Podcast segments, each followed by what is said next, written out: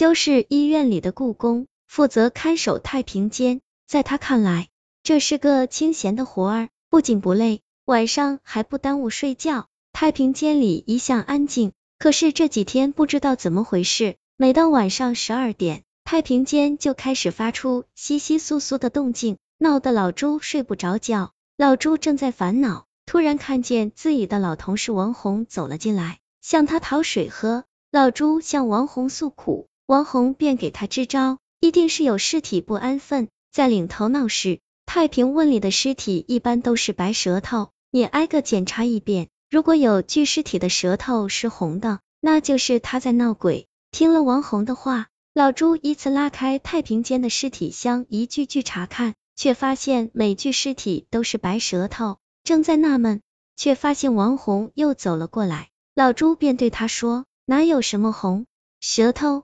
你说的不准。”王红笑了：“是你检查的不仔细，还反过来诬赖我。”老朱纳闷：“可我检查了所有的尸体。”没有看见红舌头，王红大笑，胡说，你和我难道不是红舌头？回家之后，老朱把王红耍自己的事当笑话告诉老伴，没想到老伴大惊失色，你在胡说什么？王红上个月就上吊死了，死的时候样子可吓人了，露出了红红的长舌头，老朱吓得半死，从此再也不敢去医院上班。可是突然有一天，当他醒来的时候，却发现自己躺在一个大盒子里，仔细研究一番，才发现那是太平间的尸箱，尸箱上面贴着他的名字，而他的隔壁的尸箱上则贴着两个字王红。这时候，隔壁传来一阵得意的笑声，那是王红的声音。